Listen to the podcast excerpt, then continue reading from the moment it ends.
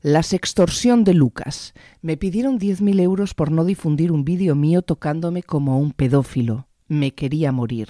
Por Rodrigo Terrasa. A él le llamaremos Lucas, pero en realidad no se llama Lucas.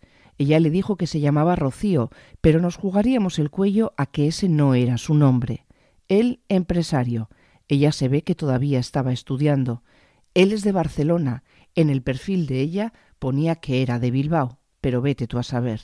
No se conocían de nada, pero un día ella le escribió a él a través de Facebook y lo que podía haber sido una bonita historia de amistad en estos tiempos metaversicos resultó una pesadilla en el mundo real.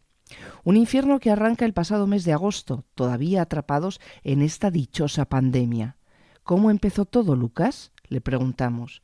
Pues lo típico, responde él como si de verdad se llamara Lucas te mandan una solicitud de amistad a través de Facebook y antes de darle a aceptar, chafardeas un poco. Era una chica normal, aparentemente todo correcto. Tendría 25 o 30 años. Estaba estudiando y no tenía nada raro. Nada sexual ni historias. Ella era de Bilbao, yo soy de Barcelona. Miré un poco y acepté. Al cabo de un par de días, escribe Rocío. Hola, amigo del Facebook. Lucas responde un rato después. Hola, ¿qué tal? Yo estaba trabajando y no le dije mucho más, recuerda él. Ella empezó a entablar conversaciones conmigo, pero normales y corrientes. Cada dos o tres días, lo mismo. Todo correcto. Es verdad que se equivocaba mucho al escribir, como si fuera extranjera. Y yo le decía, pero chica, ¿qué te pasa? ¿Que no sabes escribir? Y entonces ella cambiaba de tema. Cuenta él que ella siempre le escribía por la mañana, antes de comer o a media tarde, pero un viernes le escribió por la noche. Serían las doce. Estoy de fiesta y estoy pensando en ti. Yo también estaba tomando unas copas, igual llevábamos dos o tres semanas hablando de chorradas. ¿Qué haces? Nada, aquí, trabajando. No me agobiaba ni nada, y había cierta confianza, y todo me pareció muy normal. ¿Quieres que nos veamos? Venga. ¿Nos llamamos? Ok. ¿Quieres ir al lavabo? Empezó a mandarme fotos e hicimos una videollamada. Si ella se toca un poco, pues yo también me voy a tocar, pensé. El que no lo haya hecho, que levante la mano, oye. Se veía una habitación y de repente cambió por completo la imagen. Estaba sentada en el ordenador y de repente apareció en la puerta, luego en la cama. En cuestión de segundos era muy raro, como un vídeo grabado, así que colgué.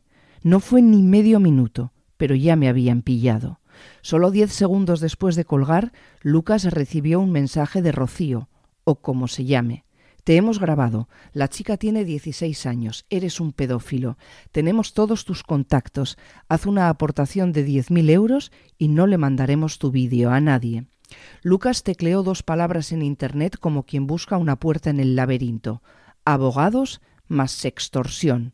Lo primero que responde Google es que en los últimos años se han multiplicado las formas de explotación y chantaje a través del uso de imágenes privadas de carácter sexual. Durante las primeras semanas de la pandemia, la empresa de ciberseguridad Avast bloqueó más de medio millón de intentos de extorsión sexual al mes a través de Internet en todo el mundo.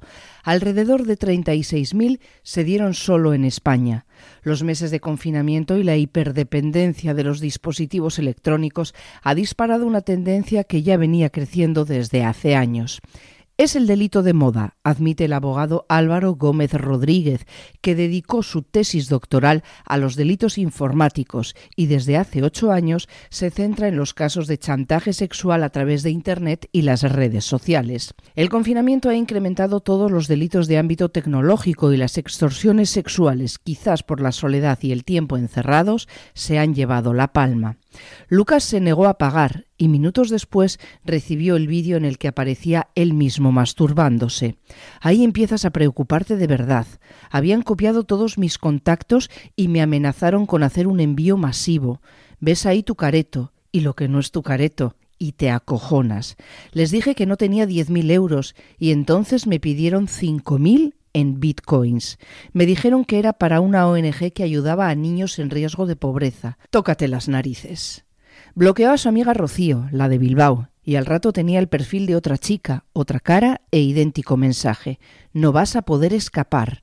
Recibió un enlace que remitía a una plataforma de vídeos de documentales en la que habían colgado sus imágenes. El título decía Pedófilo se masturba delante de una niña de 16 años. Y ahí estaba su nombre, el de verdad, su cara y su todo.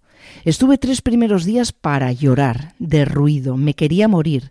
Tienen un vídeo tuyo tocándote y sabes que lo puede ver todo el mundo, y piensas que lo tienes que parar como sea.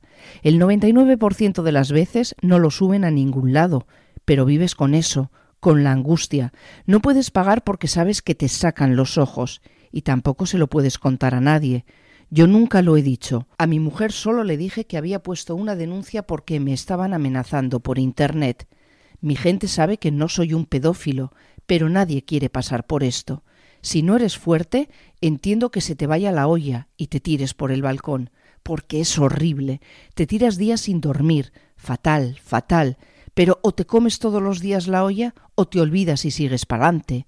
Yo he intentado borrar todo el rastro y no puedo hacer más. Al final, si alguien ve el vídeo en alguna página guarra, es porque él también ha entrado ahí, así que...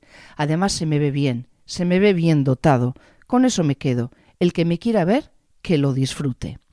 Lucas contrató los servicios de RepScan, una empresa especializada en reputación digital. Eliminaron su perfil en Facebook, rastrearon las publicaciones de su vídeo, borraron todas las réplicas y persiguieron cualquier movimiento en la red de los delincuentes. Lucas no volvió a tener noticias de esa tal Rocío. Cuando los delincuentes notan que hay alguien tras sus pasos, desaparecen, explica Josep Cole, CEO de la empresa que ayudó a Lucas.